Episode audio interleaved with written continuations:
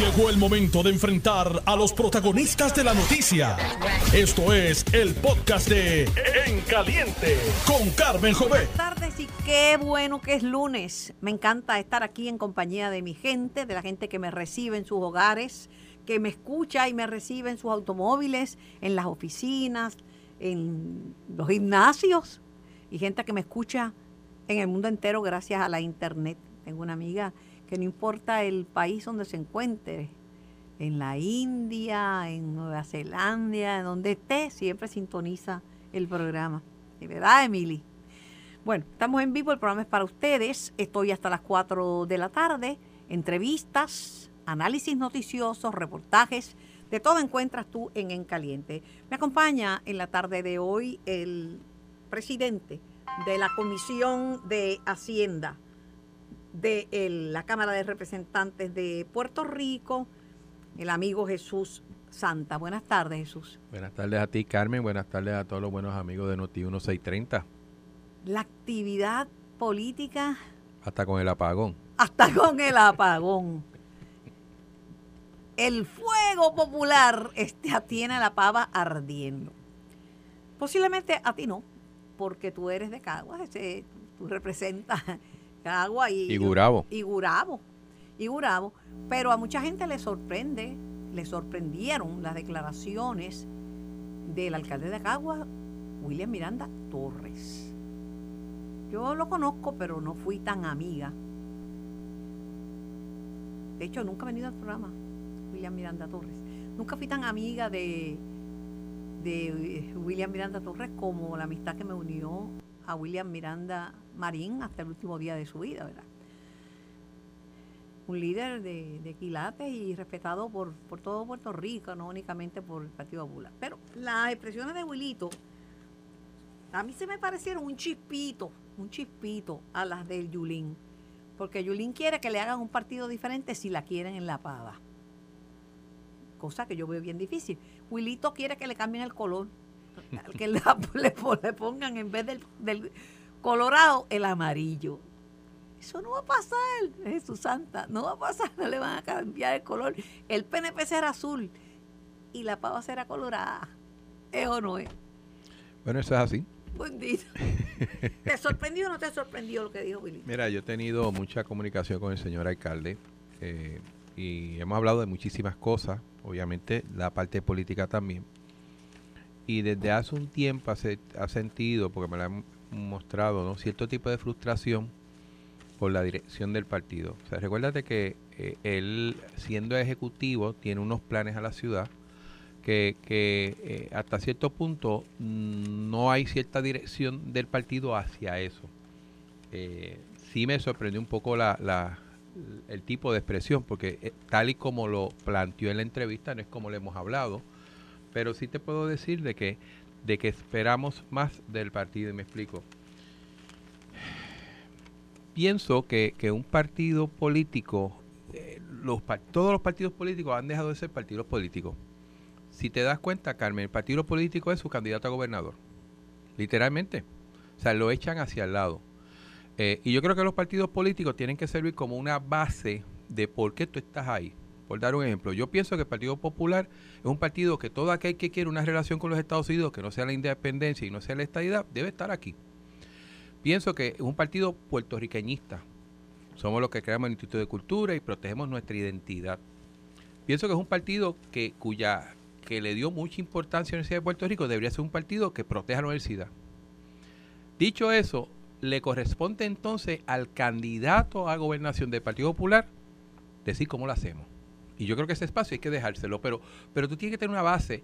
Y, y eso yo creo que en estos momentos quizás sea el mejor momento para decir, ok, ¿qué queremos hacer ahora para lograr el Puerto Rico que queremos en los próximos 5, 10, 15 años adelante? Pero, pero las reglas están inventadas. Tú puedes cambiar, puede haber frustración, hay gente que está frustrada con el Partido Independentista, pues dice, mira, Dalmao quitó la independencia, no fue ese su plato fuerte, sino voten por mí, y como le funcionó, va a poner la independencia al lado. O mira, Victoria Ciudadana no es lo que yo creía, porque mira, ya, ya tiene un fake, Mariana Nogales, ya Claro. le tienen un fake. O mira, el PNP, pues no me gusta Pierluisi, lo veo como lento, no- ahora lo que sea. Pero tú no puedes hacer un partido para cada candidato. Entonces, Willy está diciendo, ¿verdad? Si yo voy a hacer, él dice que él va a correr bajo el Partido Popular sin hacer campaña por el partido. Si tú Pero eso no corres, es nuevo. pero si pues, está bien, pero cuéntanos, no, no, no lo digas tan Digo, para claro. ser claro, eso lo hacen los alcaldes PNP y populares. O sea, aquí las campañas políticas en los municipios son casi independientes a la del señor gobernador. Claro, pero entonces tú no dices, no dices, no, porque el partido no me no llena mis aspiraciones, no estoy contento, no me gusta ni el color, ¿tú entiendes? Tú abonas para ti, para tu lado, pero tampoco sin que se vea que tú le estás tirando al partido. estoy de acuerdo con Eh, eso, pero quiero, sabes, pero yo creo que en parte, parte de la entrevista está diciendo algo que está sucediendo. Desde que hicieron la división de que los alcaldes tienen su papeleta. Este, prácticamente los alcaldes hacen su campaña. Pero corren bajo un partido. claro, bajo una insignia, pero hacen Corren- su campaña. Está bien. Aparte, pues, o que sea, su- fuera, de- independientemente que haga el y candidato se a busca ¿no? chavitos para la campaña y todo, pero lo que pasa es que no puede negar que está bajo la pava. De lo contrario, Wilito, para hacer lo que él quiere, pienso yo, que no me he postulado ni para presidenta de la Junta del Condominio cuando vivía en condominio. este, no, no, no, olvídate de eso. El que tendría que postularse independiente para poder tener esa libertad de decir este partido no me gusta, no me gusta ni siquiera el color, del mío es el amarillo, yo hago campaña para mí, estoy frustrado con el partido. Pero es obvio de que cuando tú corres bajo la insignia de un partido, tú, tú te allanas a unos, unos pensamientos y una filosofía de cada partido. Me imagino, por ejemplo, que el que corre por el PNP tiene que saber que tiene que apoyar la estadidad. Ahora mismo hay una que está di- diciendo una cosa y la quieren Y sacar. hoy, hoy se está, está viendo eh, Ahora, el proceso judicial ahora, este, donde determinarán si en efecto Por ella y- merece estar en eh, representando eh, eh, y luchando por la estadidad cuando dice que eso es un embeleco y que eso no viene ni, ni, ni, ni, ni para los guardias. Y, y yo creo que, que, de hecho, prácticamente todos los que estamos electos en estas elecciones dependemos de un, de un voto base, que son los partidos que uno eh, está bajo la columna, ¿no? Que, que la gente vota. La pregunta es, Y eh, más allá de la cantidad de votos que uno ha, ha tenido, ¿no? Por lo general, la mayoría de los votos vienen del partido que tú representas. Y así sucedió con Juan, así sucedió con, con Victoria Ciudadana, así sucede con nosotros los populares. Eh, independientemente, en mi caso yo cogí muchísimos votos mixtos, pero la mayoría de los votos míos fueron gente que votó bajo la pava. pero mira, ahora mismo me menciona un compañero analista eh, que, bueno, puede, yo, yo le dije, ¿tú crees que Wilito puede salir hablando así del partido, separándose del partido de la manera en que lo hacen en esa entrevista? Y me dice, claro que sale, mira el negro. El negro corrió independiente. No es lo mismo uno estar este, dentro de la colectividad y decir, la voy a obviar, no quiero saber, no me hablen de los populares, este, no me hablen de los populares, pero que, que ser un independiente. No es lo mismo, no Sí. es lo mismo. este Y yo creo que, que bajo distintas... Bueno, imagínate si no es lo mismo que ¿Quién hubo... saca más votos en Cagua, el PPD o el alcalde?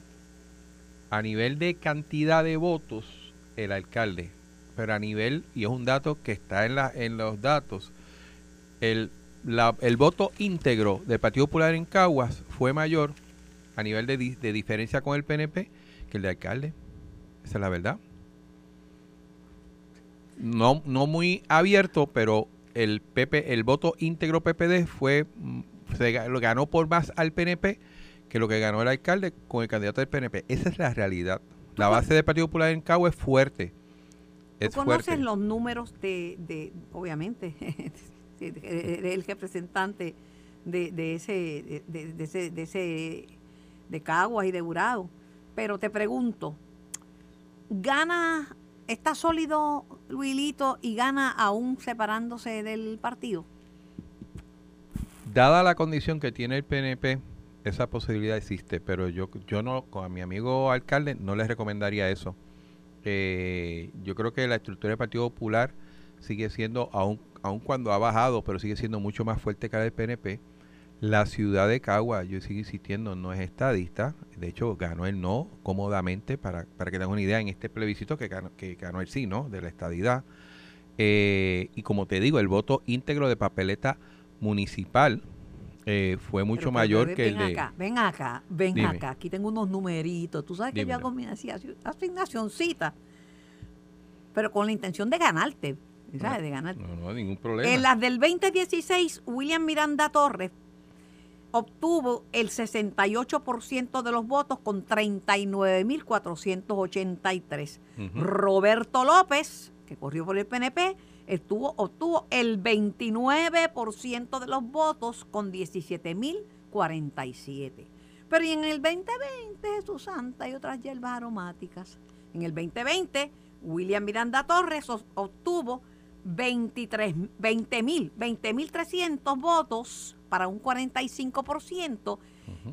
y Roberto López 18.778, casi 19.000 para un 41% de los votos. O sea que la diferencia se acercó bien brutal. La- Es obvio que el alcalde de Cagua ganó por mucho menos que en el 2016. Eso yo creo que es un dato que la ciudad lo sabe, él lo sabe y se está esforzando para tratar de ganar eso a esa gente que en un momento dado o no fueron a votar o no votaron por él, ¿no? Porque esa, esa circunstancia, como tú dijiste ahorita, mm, los problemas no surgen, surgen por una situación, a veces hay distintos factores.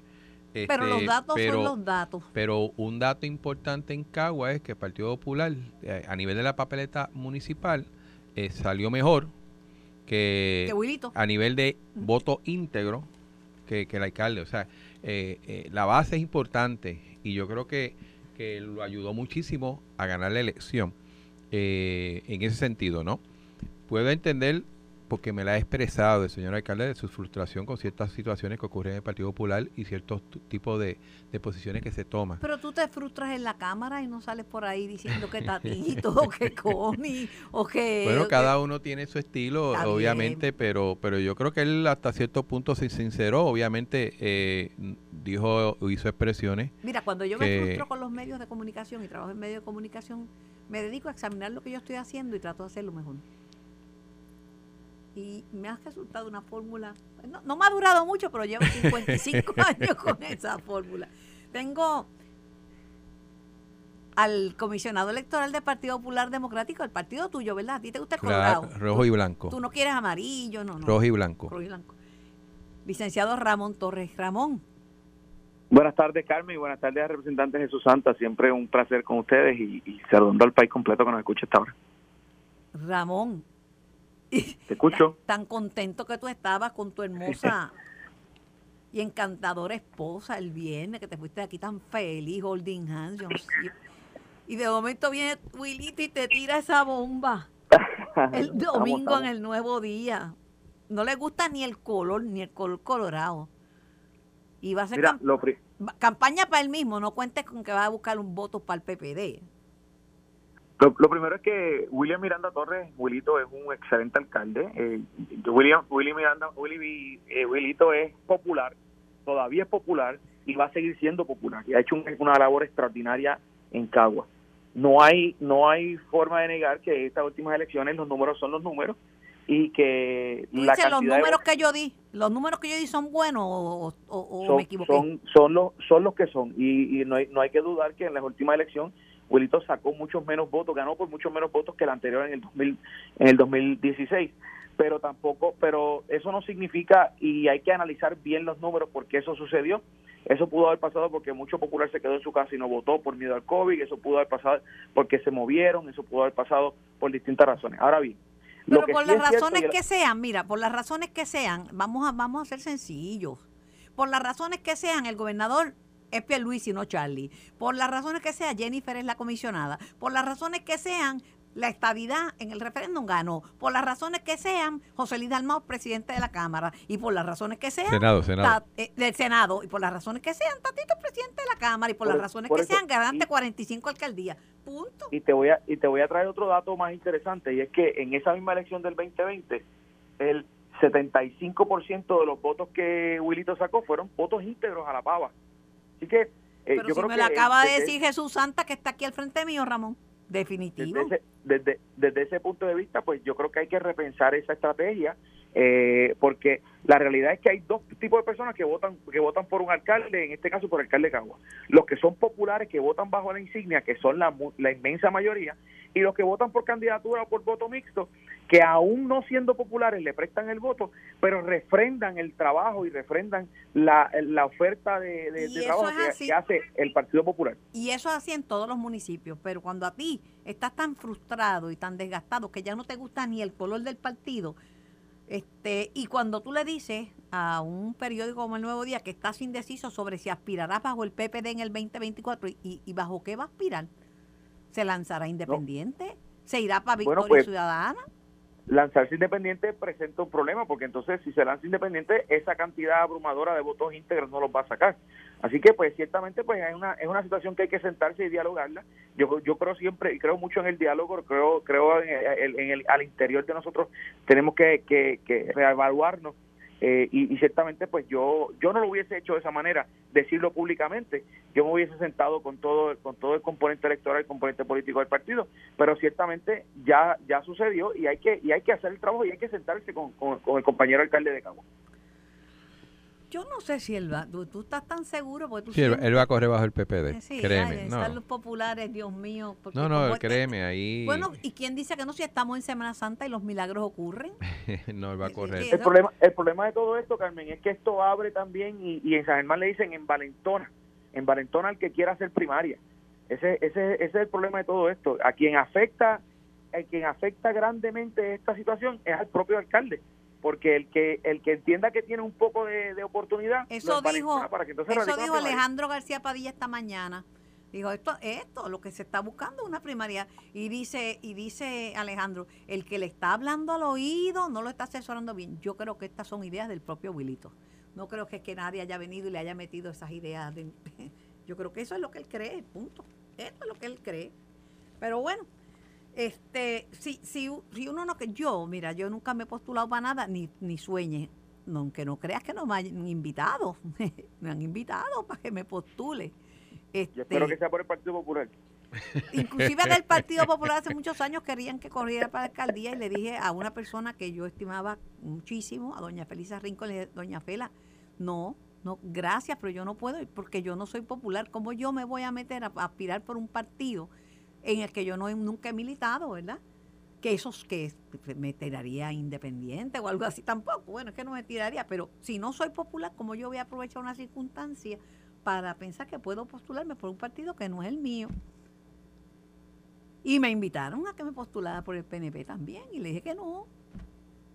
Porque nunca militado en el PNP tampoco. Yo no sé, yo no sé cómo, ahora todo es tan complicado, ¿verdad? Pero bueno. Es como Elizabeth Torres, si no, si cree que la estadidad es un embeleco, ¿cómo va a ser delegada por la estadidad? ¿Cómo va? Bueno, es para que tenemos un estadista que pensaba que era posible y cuando se metió al charco se dio cuenta que no es posible. Sí, pues, pues tiene que quitarse, porque no puede cobrar por algo que es imposible. Por decir la verdad.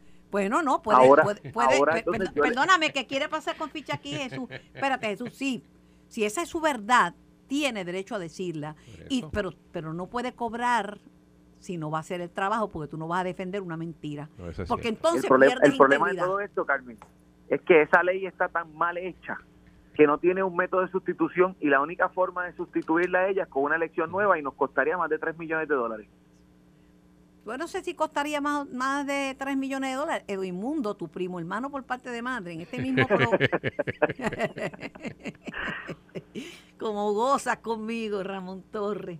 Este, Mundo dijo en este programa el que sería un solo colegio y costaría una chavería porque sería un colegio por pueblo y punto, porque esto no van a ser una cosa grande de, de 3 millones de pesos. Sería un colegio, abrir un colegio que no cueste y así lo harían. Pero pero usted pues, fíjate, pues están admitiendo, el, el, el, el, comisionado alterno, el mundo está admitiendo que la participación sería baja y que la cantidad de personas interesadas en votar por un posible candidato es mínima. Pero ganar es ganar, aunque sea por un voto.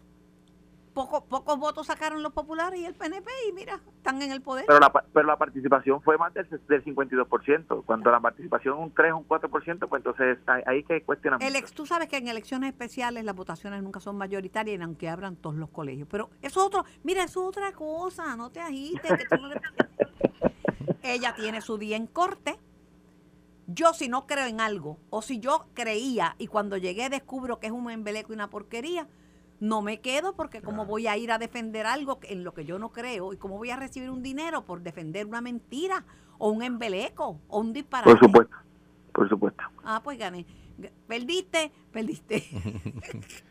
Yo no sé, dirá el tribunal, yo creo que esto vaya a ir hasta el Tribunal Supremo, ¿sabes? Bueno, yo no sé, pero eh, eh, es un, vuelvo otra vez, como dijo el comisionado, fue una mala ley, se aprobó, ah, lo último que aprobó el, gobierno de la legislatura del PNP del cuatrienio pasado, y cuando tú haces algo de prisa y malo, pues suceden estas cosas.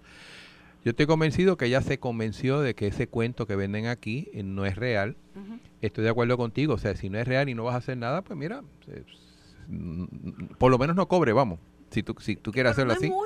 pero apenas, 90 mil pesos por, sacar una carta allá. Pero, pero la realidad es que, que, pues, una mala ley, ya tú tienes los ah, resultados que no han sido buenos. Pero como el Partido Popular nunca ha hecho una mala ley, que yo... sí, pero como esa ninguna. Ah, no, como, esa, ninguna, porque en el estatus ustedes no se expresan. Como ahí votaron la pelota. Con, esa votó la pelota, porque con leyes sobre el estatus ustedes no van a hacer ninguna. Si pudieran eliminar la palabra del pero Ramón, hicieron ustedes algo bueno. Vamos a ver al hombre que, es, que brille. ¿Me estás escuchando, Ramón Torres? Sí, aquí estoy, aquí estoy. proponer reducir los donativos en efectivo, esa propuesta, es una buena propuesta. ¿Tú sabes por qué? Al Partido Popular, a quien más le conviene, porque las dos veces que han tenido problemas serios es porque lo acusan de lavatón batón en eventos de recaudación en fondo, después dicen, mira, eso no es. Aquí, si se reduce y se deja claro cómo se va a recaudar el dinero en efectivo, yo creo, yo creo que es bueno, no para el Partido Popular, es bueno para Puerto Rico. Sí, esa fue una propuesta que se ha ido trabajando, eh, estamos trabajando en ellas, en todas las propuestas desde, desde noviembre. Esa específicamente tiene el aval del, del PNP, tiene el aval de otros, de otros partidos y tiene la aval también del, del, grupo técnico del, del, Contralor Electoral, porque ciertamente desde que comenzaron las transferencias electrónicas a través de estas aplicaciones eh, móviles, es mucho más fácil y pocas personas andan con efectivo, eso desde el punto de vista personal. Así que eh, desde el punto de vista político y los, los, partidos políticos, reducir la cantidad de efectivo que se pueda que se pueda donar permite que, que las agencias que hacen el, las auditorías eh, pues lo hagan más fácil, eh, puedan seguir el tracto del dinero y haga más difícil el, el, que se lave dinero y el que y el que haya dinero envuelto que sea dudoso. Aquí, aquí la, la, la, finalidad es que haya transparencia, que todo esté claro y que y que al fin y al cabo pues todo el mundo tenga la misma oportunidad. Después de ganarte el primer argumento de una manera contundente en que humildemente te viste obligado a decir tienes razón. Después de ganarle a Jesús Santa cuando le tiré los números de la pasada elección, y se vio obligado también a reconocer. Y con Nelson de referí, que es la mente maestra, te voy a dar una buena noticia porque no puedes venir aquí solamente a coger pela. He hablado con varios legisladores PNP y me han dicho que le parece una buena propuesta del Partido Popular Democrático. Y ahorita a las 3 de la tarde viene uno de ellos para acá. Estaré pendiente a ver qué dice. Bueno, yo creo que sí, yo creo que sí. Mira, el mundo ha cambiado. Como la Comisión Estatal de Elecciones no es la misma, ya no se cuenta con los dedos, ya hay una, diferentes maneras de uno hacer valer su derecho al voto. De la misma manera, ya, mira, estamos en la época de la criptomoneda. Eso está recogiendo chavos así, a lo loco, al wipipi. Ya no se ven las luces. las luces. Y con una latita, la latita era para sonarla, pero no era la latita. La alcancía, alcancía. La eh, no era la alcancía, no eran cinco chavos que te daban, tú sabes, yo creo que es bueno. Y entonces tú sabes cómo están las cosas con, en la oficina del Contralor Electoral, que está con las uñas bien afiladas, velando hasta el mínimo chavo, porque eh, Walter Vélez lo conozco hace bastantes años y, está es serio, en serio en su gestión. Y al fin y al cabo, Carmen, el, el, los propios los propios políticos, nosotros, nosotros el pueblo, nos carpeteamos nosotros mismos porque lo primero que hacemos es que abrimos un Facebook. Y cuanta actividad tenemos nos retratamos y decimos con quién estamos y a dónde estuvimos y qué estábamos haciendo. Y esa y, la, y, la, y la, la, herramienta que utilizamos para promocionarnos es la herramienta que también se utiliza para auditarnos. Y tú sabes que tú sabes lo que dicen los americanos cuando van a coger a alguien. Puede ser un líder político, puede ser un capo de droga, puede ser un- una persona inescrupulosa. Sigue el dinero, follow the money, Follow the money. follow the money. ¿Algo más que quieras decir para que no te vayas muy, muy herido, verdad? No, no, herido no, me voy siempre contento. Muchas gracias por la oportunidad. Gracias a ti por, gracias a ti por venirme. Aguantaste esta y no me la diste el viernes, pero mira, te voy a perdonar porque me la, es lunes. Y estoy, te la- los Buen dos- día, buen día y un abrazo al representante, a mi amigo, buen amigo de allá de Cagua, Jesús Santa. Saludos. Pero tú crees que gana Willy si se va independiente? Bueno, yo yo espero, yo, yo estoy seguro, como el representante dice, que eso no va a suceder. Eh, eh, y como estoy seguro que no va a suceder, pues yo creo que Willy vuelve a, a correr por Partido Popular y vuelve a ganar por pela. Ok. Como decía mi mamá, que en paz descanse, di- digo, e- e- ella sí era popular. No sé si al final se arrepintió, porque estaba bien, bien nacionalista al final de su vida. Este, pero ella decía, ten fe y no nade, te ahoga. O sea, tengan fe, pero comiencen a nadar desde ahora, ¿sabes? Así será. Comienzan las conversaciones. Voy a la pausa y regreso con el representante Jesús Santa, representante por el Partido Popular Democrático. Estás escuchando el podcast de En Caliente con Carmen Jovet de Noti1630. por el 630 y por el 94.3 FM y por notiuno.com en vivo hasta las 4. Bueno, estoy en compañía del representante popular Jesús Santa. Eh, eh, eh, hoy, ante el juez Anthony Cueva, hace un ratito, eh, la administración de Pedro Pierluisi comenzó un proceso que es único. Es la primera vez en que se destituye y por estas razones, a un, fon- mediante un recurso eh, dictado eh, por el Departamento de Justicia, destituir a Elizabeth Torres. Las, las razones para sacar de su puesto una persona electa, en este caso es eh, porque no estaba haciendo su trabajo como cabildera por la estabilidad. Esto es un proceso inédito, es un proceso novel. Eh, Anthony Cuevas es un juez muy prudente. A mí Mm. Me gusta mucho Anthony Cuevas y la canta clara desde el estrado. Ha resuelto casos políticos de, de, de Y complicado. Y, co- y Digo, complicado. por ser político ya es complicado, pero político es complicado. Pero como que se le despasea el alma en el cuerpo. O sea, que Sí, tiene un control de su sala bien, bien grande. Pero este tampoco es un proceso fácil. Yo que yo te digo, no, porque esto, porque lo otro, y tú me dices tus argumentos, pero la verdad que no es un proceso fácil. Primero porque qué precedente hay, eh, qué leyes hay para comparar iguales Y- con y- iguales. Y, para empezar, aunque yo lo planteé ya en el turno anterior, la ley no es buena, es una ley que es complicada en el sentido que es parca inclusive con este asunto. Sí, tiene eh, vaguedad, tiene la ley no lo va a ayudar mucho a tomar una, una decisión. Eh, más allá de, de mi opinión sobre esa elección, no deja de ser una persona electa. Entonces aquí va un poco el- el- la voluntad de- del país versus qué está haciendo ella. Eh, obviamente está por el otro lado, ella fue electa para llevar una función que aparentemente no está llevando. Eh, yo pues yo entiendo que se dio cuenta de unas cosas, pero la realidad es que se supone que le pagan por hacer algo que aparentemente no le está haciendo. O sea, tiene muchos puntos bastante discordantes y con cierta fuerza que, que yo creo que va a tener que Hay hilar fino para ver de qué Hay manera muchos puede que dicen que esto va a pasar por el apelativo y que podría llegar hasta el Supremo. Mm, No bueno, sé. quién sabe. Obviamente todo este tipo de esfuerzo cuesta y no solamente a Fiscalía, aunque el gobierno puede hacerlo hasta, hasta que llegue el Supremo. Obviamente depende de ella si tiene recursos para sostener abogados que la defiendan y, y dependiendo también de a dónde va el fallo, ¿no? Yo estoy seguro que si el fallo va en contra del gobierno, el gobierno va a apelar. Eh, no sé si sucede con ella, eh, qué, qué va a suceder, ¿no? Eh, pero eh, vamos a estar, digo, yo estaré pendiente. Yo estaré cómo- pendiente también en el día de hoy. Más allá de, de toda la dinámica que, que, que uno puede no puedo, opinar. no puedo seguir la vista porque estoy en Claro. vivo, ¿verdad? Pero, pero es interesante es a nivel de- interesante, es interesante. Yo no sé lo que va a pasar, pero lo que te digo es que en la época de las redes sociales, todo el mundo tiene que ser cuidadoso con lo que dice. Porque si tú dices unas cosas, tú- acuérdate que a personas le han votado por lo que han dicho en Facebook, por lo que han escrito. O sea, era todo lo que uno escribe y lo que tiene que ser revisado por un abogado. Porque los- yo pienso que los argumentos que ella ha esbozado públicamente son los que más le van en su contra. Puede ser. De hecho, el, el solo hecho de decir que no voy a hacer algo que se supone que su puesto dice que lo tienes que hacer, yo creo que va en contra de ella. Obviamente hay otros puntos que hay que tocar dentro de lo que es la misma ley, en los mecanismos para hacerlo, eh, y yo sigo insistiendo, independientemente de lo que yo piense de esa elección, eh, yo siempre he tenido mucho respeto por la gente que es electa por un pueblo, ¿no? Eso no quiere decir que puede estar ahí todo el tiempo, por lo general salen por actos de corrupción o cosas así, a menos que tú puedas eh, enlazar un acto de corrupción porque no hace su, su función, ¿no? Eh, va a ser interesante ese caso. Pero la gente lo mira más sencillo que tú, que la forma en que tú lo miras o la forma en que yo lo miro. La gente lo que dice, mira, si no está trabajando no puede cobrar, porque ningún funcionario público puede cobrar por lo que no hace.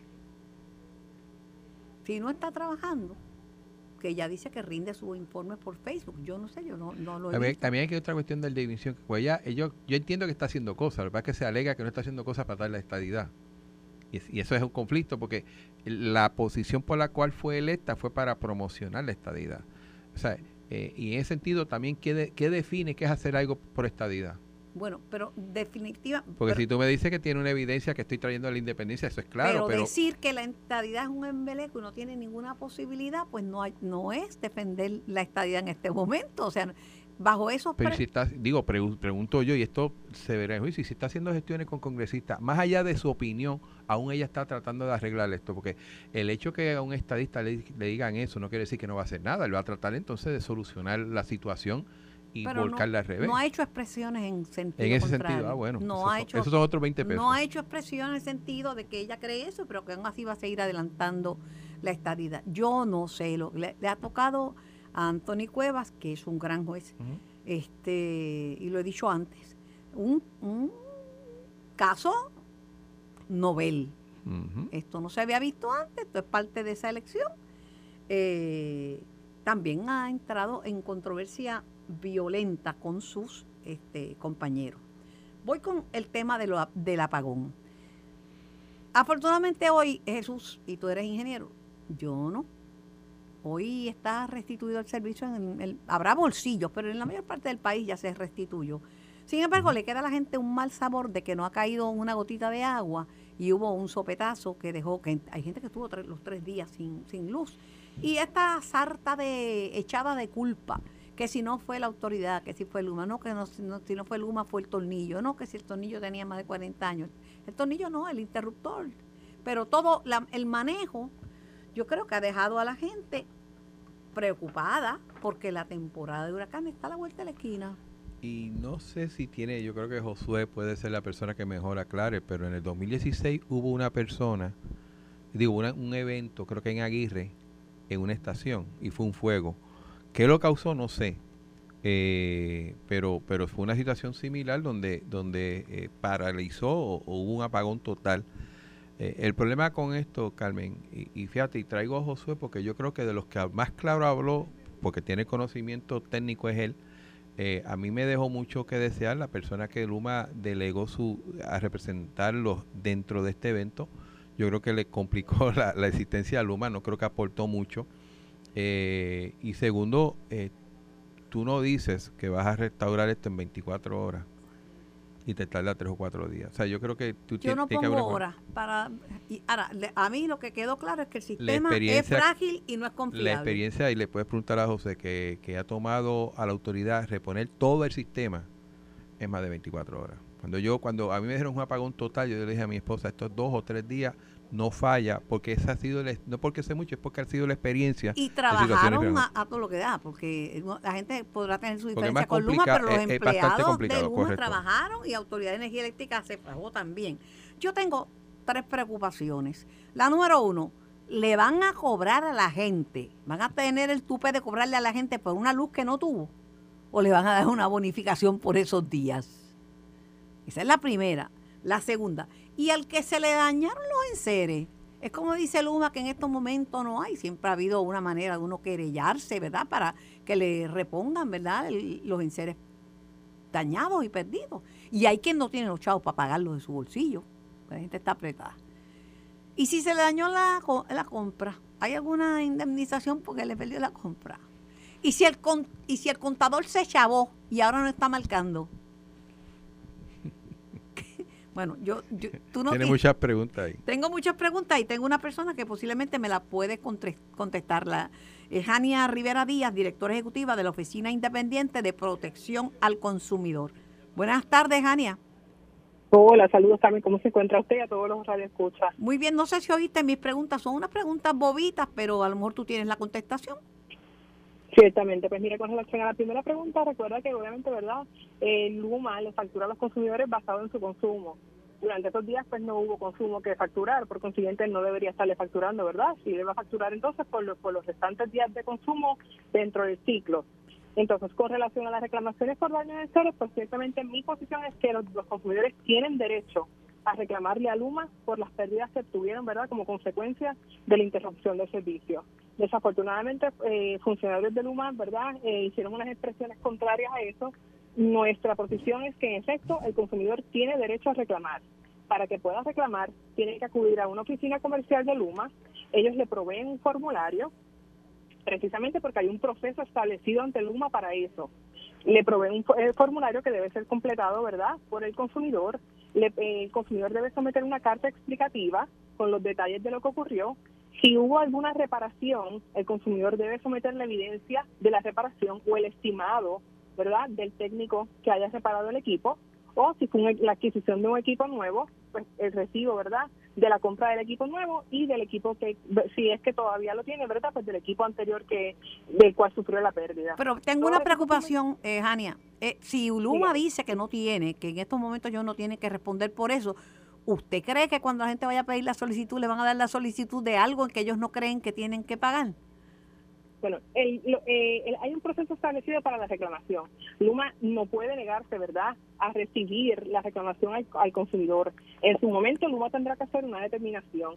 Debemos tomar en consideración que hay un relevo de responsabilidad. El negociado de energía probó un relevo de, responsabilidad a favor de Luma, que eso fue parte de Luma, que es del contrato, ¿verdad?, para el manejo, para el, mantenimiento y la administración del sistema de distribución y transmisión. Eh, y dentro de este acuerdo se establece que en determinadas circunstancias Luma pudiera ser responsable por la pérdida de la propiedad, ¿verdad?, de algún consumidor. Tienen que darse pues esas determinadas circunstancias, como por ejemplo que haya habido negligencia crasa, que haya habido dolo o que haya habido alguna acción temeraria por parte de algún funcionario de, de, Luma en este caso.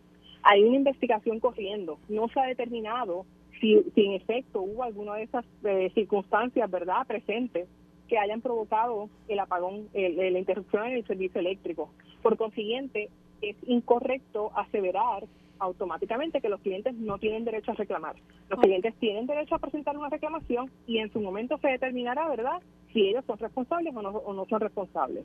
Y a eso hay que sumarle que hay una distinción entonces entre la responsabilidad que pudiera tener la autoridad si fue un asunto de generación versus la, la responsabilidad que pudiera tener entonces Luma si es un asunto adjudicable a la, a la labor de ellos como, como, ¿verdad?, dentro de lo que es la transmisión y la distribución del sistema eléctrico. Jania, Así que, dígame. Eh, eh, hay otros casos que se han dañado los contadores, que el contador se volvió loco después del sopetazo.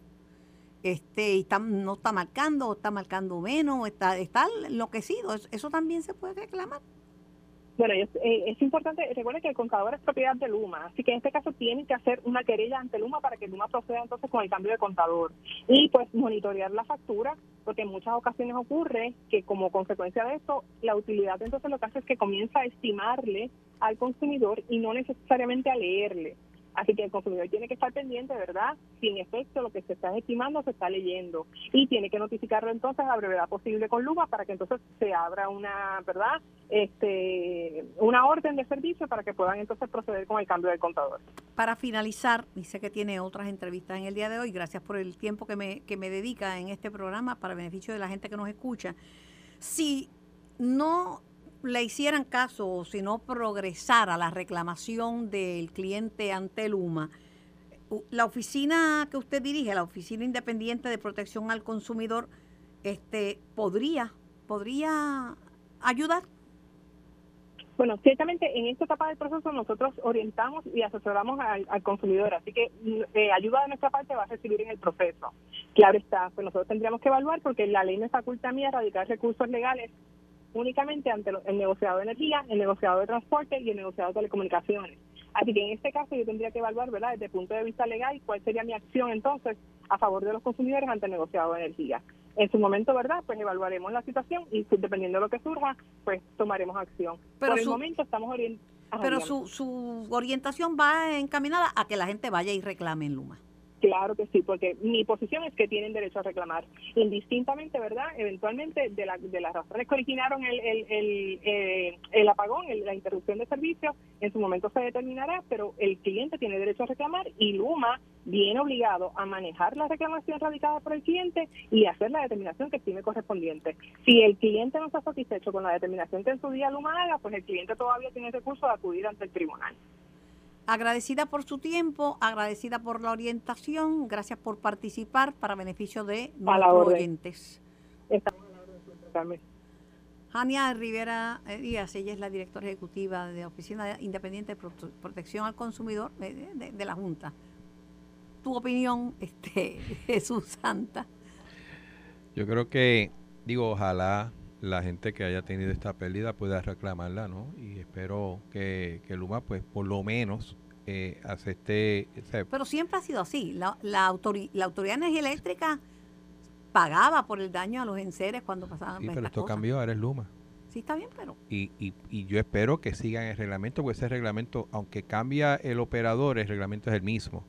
Eh, yo creo que parte de los problemas que pueda tener Luma es una cuestión de, de quién está hablando. Yo creo que quien está hablando no conoce el proceso o, o no lo domina, por no decir no lo conoce. Y cualquier persona que haya estado en estas situaciones sabe que cuando ha habido estos sopetones o cambio de voltaje, ha habido por lo menos, ¿no? Tiene que entender que hay un, un proceso de reclamación. Eh, qué tan exitosa es la reclamación o no, pues usted quizás no entre en ese detalle, pero pero el decir no tengo dinero, no tengo no tengo que hacer esto, pues creo que crea un mal ambiente, eh, exaspera Pero un poco más que- los ánimos. creo que la Oficina de, Pro- de- de Protección al Consumidor Ah, mandó no, a callar a Luma. Claro, y, y esa es su función y qué bueno y lo felicito por ello. Pero vuelvo otra vez, aquí otro problema creado más por, por pues, una persona que no dijo lo que no debía de ser y, y que yo entiendo que lo que dijo era incorrecto también, ¿no? No Mi se ayuda mucho a veces. No, mi preocupación, eh, aparte de las cosas que tú dijiste, eso de dar tiempo, crear falsas expectativas. Mira, yo te invito al programa, no, no me dices, deja ver, que yo chequeo, que si luego, yo no, mira, dime si puedes venir o no y Claro, para adelante. Pero no me des plazos, porque uno hace planes a base del plazo que le dan. Claro. Alza que yo sabía que 24 horas no. Alguna gente tuvo la luz más rápido que otros, ¿cierto? Y alguna gente la tuvo y se le fue de nuevo. Pero, ¿verdad? No fue eh, tranquilos que en 24 horas, no, porque esto no lo sabemos. Además que tú sabes que siempre he sostenido que la vida útil, y ahí José no puede defender eso por más que ame la autoridad, la vida útil de muchos de estos equipos ya pasó hace tiempo. Y va- viene por ahí la temporada de huracanes y no es confiable el sistema. Entonces nos lleva entonces, más allá de, de la problemática con Luma, que ese es un problema aparte, llega a, a uno hacer todos los esfuerzos porque esos 10 billones de dólares que hay para restituir, reemplazar, reforzar eh, nuestro sistema eléctrico empiezan a funcionar. Ya protestó este eh, eh, Bueno, el de FEMA dijo que no sí, resumido. y el de y el del COR que este es Manuel el que se- La Boy. la Boy, el que era secretario del DACO dijo aquí tengo 15 proyectos y están suscritos y firmados de ustedes mire de qué construcción ¿sabe? no siempre son los puertorriqueños a veces FEMA arrastra Por los eso, pero, pies. pero entonces, pero se- eso no, al final del día, quien no se ha hecho nada el que necesito soy yo. exacto y tú tienes que atacar a la persona que está aguantando las cosas y, y no lleva, o sea, estos, estos 10 billones no fueron asignados hace un dos meses ni hace dos años. Esto yo creo que viene del 2019. De hecho, fue Trump. pero Donald Trump, Trump, quien lo pero. Trump, tú sabes que eh, tenía do- dos velocidades. Una Sí, lo que decía y otra lo que hacía. Aguantó mucho de los fondos de bien, Puerto pero Rico. acá, una vez se anunciaron, apareció todo el mundo hablando ah, de que, que claro, somos los daba, la, autores y el daba champion, la tipo de impresión de, que venía la reconstrucción, pero de Pues inmediatamente. entonces vuelve otra vez las expectativas, la gente se cansa. O sea, uno está en la calle, especialmente uno que es de distrito, entonces te preguntan, ¿y qué está pasando? Cinco años, porque tú dices al año, dos No, años. no, no, no. cinco años y ni siquiera hay, la mayoría de los proyectos no tienen ni siquiera un diseño aprobado. Yo- creo Bendito, que- no vayas, no, no, no te pongas tan ingeniero. Yo te digo más. Un paseíto alrededor de mi, la calle. Yo vivo en Santurce, Puerto Rico.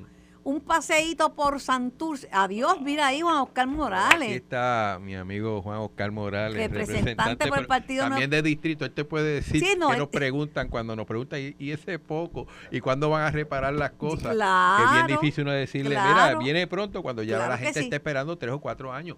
Es una problemática que, oye, que es a todos los que nos preguntan. Eh, ¿no? eh, Ellos no oye, miran eh, colores. Es de, de distrito, independientemente de lo que quería Prado, que quería que no. Ah, se- te deja eso. Totalmente innecesario. Buenas tardes, Carmen. Buenas tardes al compañero. La voluntad del pueblo se impuso ante lo que otros querían y aquí hay que respetar la voluntad del pueblo, Ahí voto a voto. Ahí está. Pero, Eso yo- es pero- como tiene que ser. pero yo lo dije mal. No, no, está Eva bien. Prado Está no bien, quería, bueno. pues, decía Eh, que no, que no lo sentaba. Lo que pasa es que ellos querían llegar a unas posiciones a través del dedo y aquí es la democracia la que que compañero sabe cuál fue mi posición, que inclusive hasta Sí, señor. un turno tomé. Hubo compañeros de Jesús Santa que querían cambiar los resultados allí en, en el hemiciclo de la Cámara. Esa es la verdad. ¿Y Jesús Santa qué hizo? No, con la verdad, porque te tengo que distinguir. El, el único defecto que tiene Jesús Santa es que es popular. Lo único. Todo lo demás, yo tengo que reconocer, eh, primero como ser humano, es un extraordinario ser humano Gracias. y como político. Así que yo las cosas como las veo. Y ¿no? Y que querían en ese entonces, recuerdo, traer el caso de mi papá, cuando mi papá estuvo en contra de eso. así era, lo querían arrastrar por Y los pelos. cogí Sí, un turno sí. como de media hora. hasta De tu papá, eso. pregúntame a mí, porque yo estaba más cercana a tu papá. que tú eras muchacho todavía, pero yo estoy segura. Pero bueno, vamos a ver qué, vamos a ver qué pasa. Lo cierto es que viene por ahí la temporada de huracanes, pasé por al lado de mi casa y estaba todo, eh, to- todo, toda la vegetación trepada sobre el tendido eléctrico y los y los cables se ven que están a punto de caerse. Esto es en la zona urbana, ¿no? O sea, No- eso no es el Yunque, no, ni, no, no, no, ni no. la Junta, ni Esa es Maricao. la calle Las Marías y la calle Mirsonia. Y tú lo ves cayéndose. Eso se llama programa de poda y desganche. Que por muchos años yo anunciaba en este programa, el, ese programa, pero yo no sé qué han hecho. Pero nada, Jesús, no cogiste tantos palos hoy. No, no, gracias a Dios. Cogiste hasta una felicitación de, de, de Morales. Esto fue el podcast de En Caliente con Carmen Jovet de Noti1630. Dale play a tu podcast favorito a través de Apple Podcasts, Spotify, Google Podcasts, Stitcher y notiuno.com.